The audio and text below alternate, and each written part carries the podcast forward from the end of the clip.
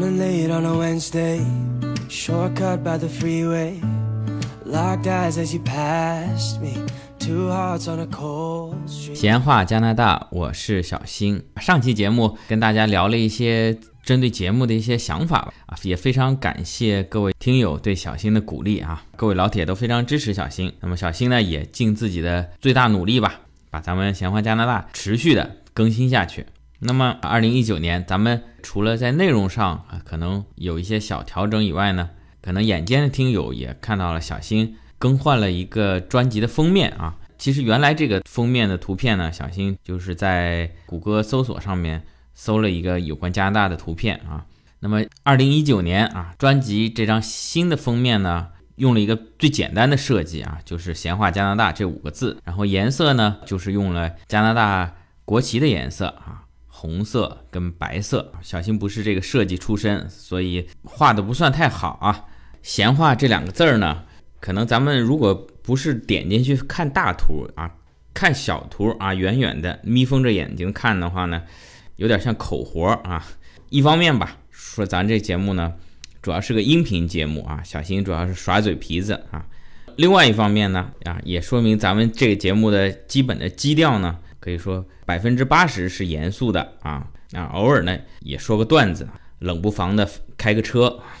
好，那说到开车呢，这一期节目咱们又是跟开车相关的，是真的开车啊，真的开车相关的啊，来讲一讲小新最近换的一辆车。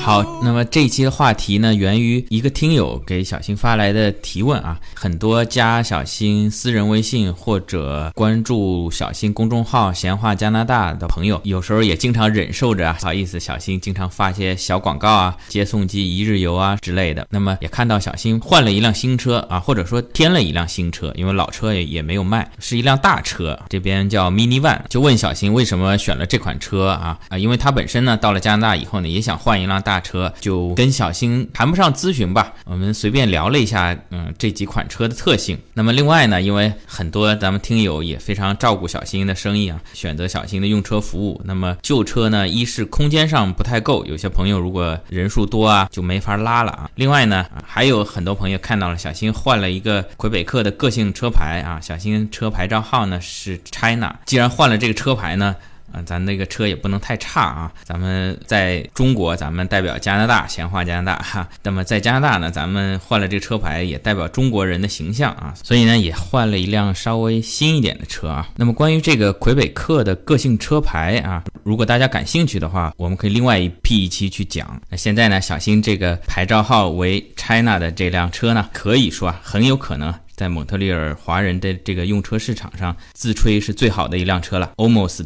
哎，前面也说了，小新买的是一辆大的车，在加拿大这边一般称作 mini van 啊啊，小的一个 van 啊。所谓 van，我理解这边 van 就是那种比较大的，国内像依维柯这种或者福特全顺这种。那所谓 mini van 呢，就是小的，一般它座位呢是七个人到八个人啊。国内好像没这种说法，一般管这种车叫 MPV 啊，就是多用途车啊，multi-purpose vehicle。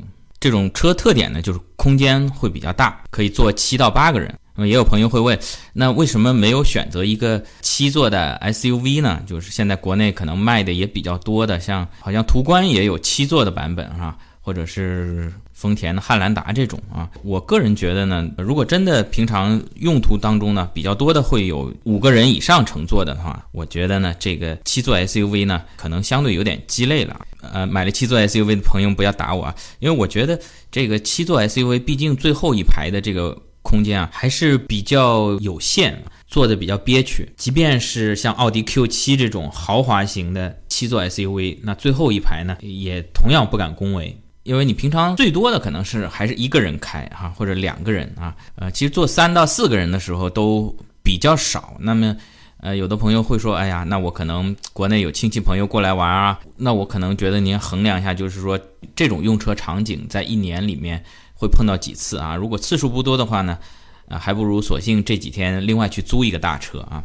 那有朋友会说，那我这个七座的 SUV 毕竟大嘛，那我可能平常带小朋友啊，那我需要装很多东西啊。呃，其实我觉得呢，如果您真的可能对这个装货啊、装东西要求比较高的话呢，其实还不如一个大五座的 SUV 啊啊，就像小新之前买这辆就是现代的圣达菲啊，它是有七座版和五座版的。那么你如果平常可能并不一定都要载那么多人，然后装东西可能需求反而比较大的话，我觉得可能你买五座的版本会更好。那有朋友说，那七座我肯定这个车更大嘛？后备箱空间也更多嘛，但其实相对来说，你虽然后面啊这个车长会更长，但是你毕竟啊一年四季要拉着后面这两个多出来的座椅，一般车来说你不可能把这两个座椅去拆掉啊。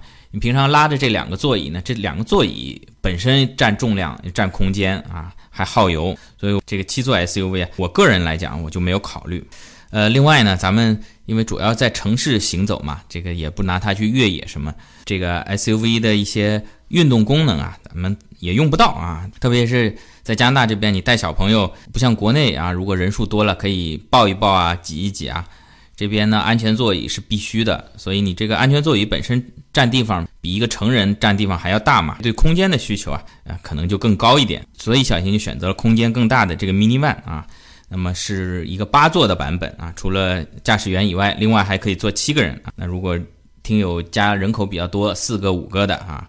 或者说两个三口之家啊，基本上小新这个车都能够应付啊。有可能大家还没听明白这 Mini One 什么？拿国内来说呢，就是 MPV 啊。国内咱们见的比较多的就是上汽通用的这个 GL 八，国内也可以叫商务车啊，或者是广州本田的这个奥德赛。那么在北美、美国跟加拿大这边呢，主要就是有这个丰田的塞纳。Sienna，这是在国内也有平行进口的。然后呢，有这个美版的奥德赛啊，也是本田的，但是跟国内的这个版本略有不同。然后呢，还有这个克莱斯勒旗下的有这个道奇的 Caravan，跟克莱斯勒本身的这个 Pacifica。除此以外呢，还有已经停产的啊马自达五。这个相对来说，国内之前也也有在卖，我不知道现在国内有没有停产。在北美是已经不再销售了，因为它这个空间上呢。其实跟前面说的几款不不是一个级别啊，相对比较小。还有就是日产的这个贵士啊，也已经退市了。那我们主要就说说前面这三款啊，说为什么三款不是四款呢？因为克莱斯勒跟道奇呢，这个是同一家啊，所以它的这两款车呢，基本上比较相近。然后主要就是这个 Carvan 呢，主打一些低端的，然后这个克莱斯勒的这个 Pacifica 呢，主打一些高端市场。那小新我本人呢，后来买了一个本田的奥德赛。那可能在讲的时候呢，呃，当然自己买了这个嘛，可能会有一定的倾向性。话说回来，如果没这个倾向性，我觉得另外一个好，那我应该就买了另外一款了哈。如果说 A 好，结果最后我实际买了个 B，那不是口是心非吗？另外事项声明，就像标题里面说的，小新对车呢绝对是个外行，都是一家之言啊，可能也会引起咱们听友一些争论啊啊，因为可能每个人都有自己中意或者支持的车型，或甚至是自己已经买了这个，哎。你说我买的这个没你买的这个好啊，那肯定是心里不舒服。没关系啊，小新非常欢迎大家来评论啊，甚至争论，在不做人身攻击的前提下，甚至可以吵架啊。因为咱们这节目评论量最近也下滑了挺多啊，欢迎咱们说出自己的观点啊，帮小新这个节目啊，咱们热度能够炒一炒啊。或者小新在讲的过程中有很多比较主观的啊，甚至是错误的言论啊，都欢迎大家这个批评指正。首先说，在加拿大市场上呢是没有国内的这个通用的 GL 八在卖的啊。呃，很早以前，别克的这个商务车在自己的美国本土上可能就已经是停产了啊。当然不是说停产不好啊，可能是在销售策略啊各方面啊不适应这边的市场啊。在中国，可能这个 GL 八目前仍然是这个商务车领域的标杆啊。那么北美这边呢，特别加拿大，我们。呃，华人买的比较多的是丰田的这个塞纳 Sienna 啊，它这个车国内可能有些朋友偶尔也会见到啊，它是以进口车的形式呃进入中国的，就是纯进口的啊，它可能售价要达到五六十万人民币吧，据说，但是在这边呢，差不多中等配置的啊，在四万加元左右啊，可以说这个差价达到两倍以上，所以很多国内朋友到这边呢选车的时候也选这一款啊。你非常有面子啊！接朋友说这这款车在国内咱们六十多万啊，也相当于一个准豪车了啊，倍儿有面子。另外呢，这个克莱斯勒的这款车呢，在国内差不多也也是要四十多万到五十多万，也有进口的啊。国内翻译叫做大捷龙啊，但这个车在北美改过名字啊，几度改名吧啊。之前一款叫 Town City 啊，就是农村加城市。那么后来呢，又改名叫 Pacifica 啊，但国内可能一直叫大捷龙。我记得小时候有个游戏叫双捷龙啊，我不知道这个克莱斯勒这大捷龙是不是那个道奇的，在他们家如果进口了就叫二杰龙。我身边也有朋友买啊，亲切的管它叫大龙龙啊。最后说小新选的这款 Odyssey 啊，奥德赛，呃，这个很有意思啊。这个本田呢，在中国生产跟销售的啊，广本这个奥德赛呢，是跟日本是同一款的啊。基本上就日版的奥德赛，售价区间呢，在呃最低的二十二万到三十五万是这个售价区间。而在北美这边呢，它是在美国跟加拿大都有工厂，是在这边生产的，是叫美规的 Odyssey。它无论从外形、发动机、空间上面嘛，跟国内呢就是完全是两款车啊啊！它在这边基本上跟丰田的这个塞纳是互为竞争对手吧，在空间啊、售价上面。它的售价呢，在加拿大大概也是三万六到五万出头吧，根据不同的配置。其实这也给咱们很多加拿大这边一些朋友选车上呃一些困扰，包括我本人也犹豫了一下啊，因为有看有朋友买了这个塞纳嘛，我就说同样两款车在北美这边相当的，为什么没有买这个奥德赛呢？因为他说，哎呀，这个奥德赛啊，因为在国内才卖二十多万啊，这个我要去接朋友，这个不如塞纳有面子啊。但其实呢，这个是完全不同的两款车。我也查了一下数据啊，这个广本的奥德赛呢，它长度接近于四米九，而这个美规的奥德赛呢，它接近于五米二，差了三十公分。呃，高度差不多都是一米七多，然后宽度呢就差的比较离谱了啊。国内日版的差不多一米八，而这边的呢要达到两米二到两米三，就差了六十公分啊。我查了一下，咱们。中国人男性平均的肩宽呢，也就是呃在三十七点五公分啊，女性是三十五点一公分啊，差了五六十公分啊，呃，怪不得这个美版的奥德赛它的位置可以做到二三三的配置啊，八人座，差不多啊，就等于横向的可以多坐一个人啊，很有意思。哎，这本田呢也不知道怎么想的啊，这个出不起钱请人起名嘛，完全不同的两款车啊，在北美跟在中国市场用了同一个名字啊。还好，这个北美版的这个奥德赛呢，在中国市场没有销售啊啊，或者不准确啊，在中国大陆没有销售啊，在中国的台湾，我知道这个日版的奥德赛跟美版的奥德赛呢，都是在有销售的。日版的呢是是正规的进口代理啊，美版的呢，可能啊打引号可能是水货，但是这个美版的呢，可能它的售价呢是要日版的这个两倍以上。在这一点呢，本田可能就不如大众了。你看，他辛辛苦苦设计了造了两辆车啊，但是起了一个名字。而大众呢，一般来说呢，它设计一个车，它可以起四五个名字，又可以叫捷达，又可以叫宝来，又可以叫速腾，又可以叫帕萨特，又可以叫迈腾啊啊！这只要出一份设计的钱呢，就可以起不同的名字来卖，而且还都在中国市场啊，这很有意思。呃，咱们先说一下小新选车的几个标准啊。首先，第一个肯定是安全啊！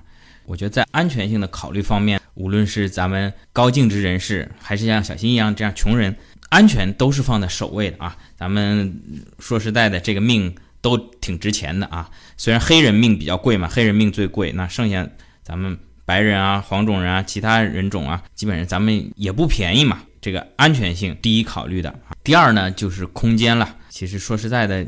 当你有两个以上的宝宝的时候，这个空间就显得尤为重要了。其他什么动力啊、操控啊、驾驶乐趣啊都不重要了，因为要放两个宝宝椅啊，常年的占据很大的位置啊。再如果带宝宝出行的话，这个婴儿车、奶粉、尿布这一大堆东西，再带上亲戚朋友啊，所以这个空间啊是我第二重要的。第三呢，可能是外观内饰啊。第四呢，经久耐用啊，不要老出故障。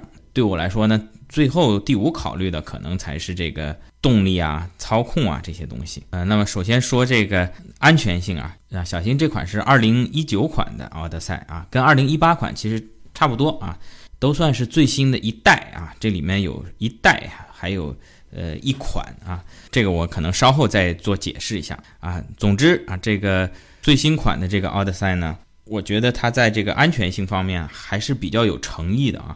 这里咱们不说什么日本车皮薄、美国车皮厚这个东西啊，啊，单就配置来讲，就是呃，这款奥德赛无论是从最低配的乞丐版，一直到最高配啊，几乎都配备了同样的啊最高级别的这个安全配置啊，能加上的都加上了啊。我看除了顶配多了一个。倒车时侧方向的流量监测以外呢，其他的从最低配到次高配吧，几乎都差不多啊。这个什么一大堆气囊吧，膝部气囊啊，头部气囊啊，侧气囊啊，这个什么 ABS 啊、EBD 啊，这这些咱们不说，这都是最基本的配置了啊。除此以外呢，现在因为已经是到了二零一九年了嘛，基本上一些新车都会比较强调一些主动安全啊，像这一类的呢，可能这个奥德赛这个车。也是从最低配开始就基本上全部都有配置了，像这个前方防碰撞的这个刹车系统啊，本田叫 CMBS，车道偏离的警告和车道偏离的修正，还有呢就是这个自适应巡航，呃，跟这个车道保持的辅助啊啊，像这套配置呢，本田这是一套啊，加上上方的摄像头、雷达等等吧，这一套软硬件叫 Honda Sensing。在国内，我看本田的网站上叫做本田超感系统啊，这这名听有点怪怪的啊。咱们就说 Honda Sensing 啊，国内在卖的这个本田的车子呢，基本上这些主动安全系统呢也都有配备啊，因为它这个是整个本田一套的吧，在全球有这样一个部署啊。刚才说了一大堆啊。咱们简单介绍一下啊，一个是叫前方防碰撞啊，这个什么呢？就是说它前面不是有摄像头和雷达嘛，它预估到你这个车速与前方的障碍物啊，它距离啊，经过计算啊，觉得你如果再不刹车，可能就要碰上了。那这个时候呢，它会先是在屏幕上显示警告啊，再呢是用声音滴滴滴在叫啊，最后呢，如果你还没有反应呢，它会主动的帮你踩刹车。那车道偏离的警告和辅助呢？就是说，它这个摄像头会看你在这个路上，如果有明显的车道，或者呢两边呢有这个路肩、长家堰、马路牙子，呃，或者高速旁边的这个水泥墩啊，他如果觉得你这个车呢偏离车道啊，会离开这个车道呢，他也会首先警告。啊，在警告无效的情况下呢，会帮你把这个方向盘啊稍微拉回来一点。这是两个主动安全的配置。接下来说的两项呢，这个在北美的本田网站上呢，我看它是把它归入一个辅助驾驶，属于一个舒适性的配置吧。接着给您讲下面这两个功能，一个是叫 ACC，叫做自适应巡航。这个巡航嗯不用说了，小新早先在国内很早以前买的车。差不多都有配置了这个功能啊，就是你开到高速上啊，比如说定个一百公里，它就始终按一百公里这样去开。所谓的自适应巡航呢，就是说我在原有巡航的基础上，有时候呢我们会碰到巡航个一百公里，哎，突然前方一个车超车以后啊变道插在你前面了，这个时候呢，你可能觉得这个车离你比较近啊，不符合你的安全车距，这样就逼迫着你必须要减速啊，不然你就撞上了啊。但是你开了一会儿呢，它又跑了。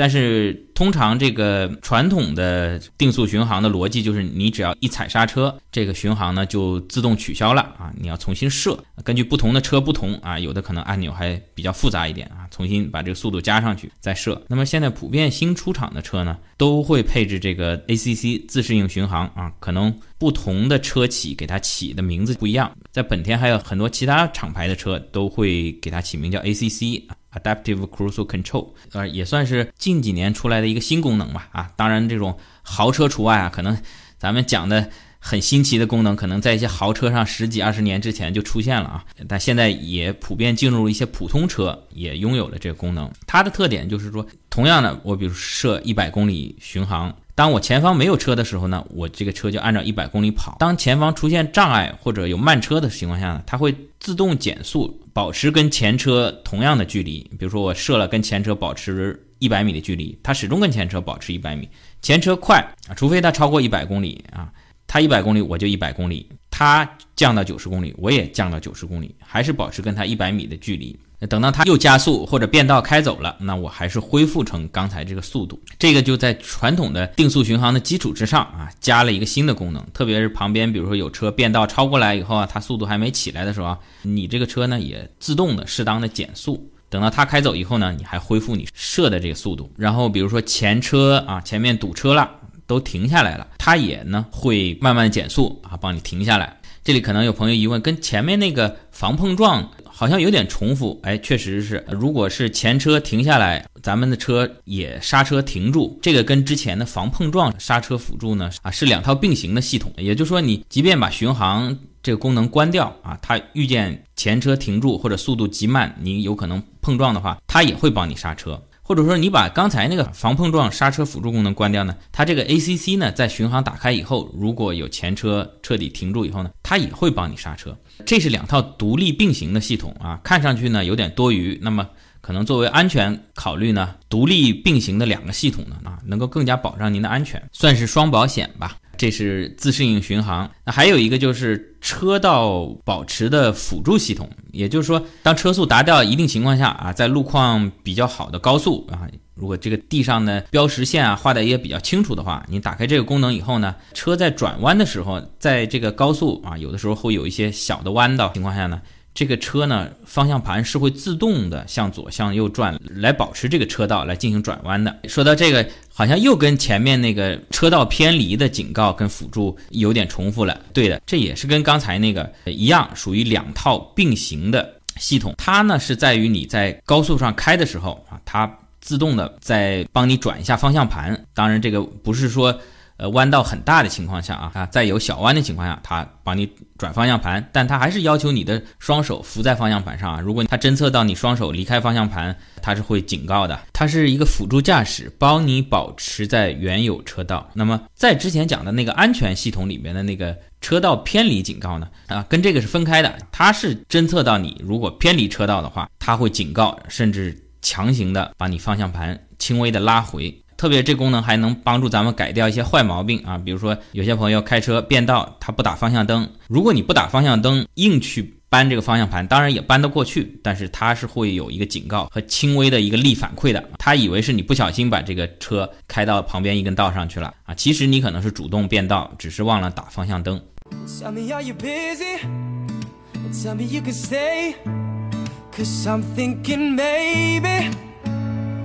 For you, I'ma travel to outer space. Take a bullet to the heart just to keep you safe. For you, anything for you. With you, the years just fade away. 刚才讲的这些，我自己感觉也有点枯燥，是不是太技术性了？感觉不像人话啊。可能平常对车不太感兴趣的朋友，可能听到这儿，听到这儿，小新这个节目更接近于一个催眠节目了啊。没关系，咱们小新讲的也感觉有点累啊。这期咱们先到这儿，下期咱们接着聊，咱们尽量用人话哈跟大家聊啊。这期节目先到这儿啊，欢迎您评论、点赞、转发，咱们下期再见。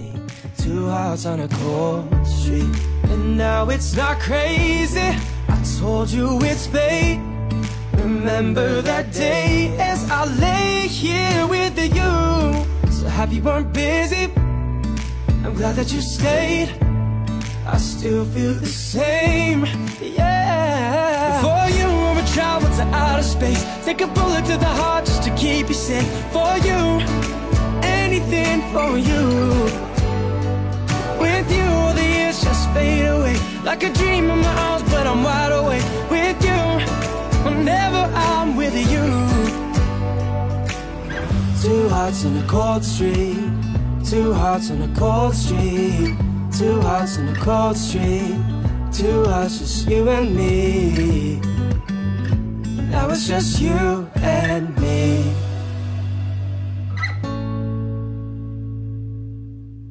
For you I'll travel to outer space. With you all the years just fade away.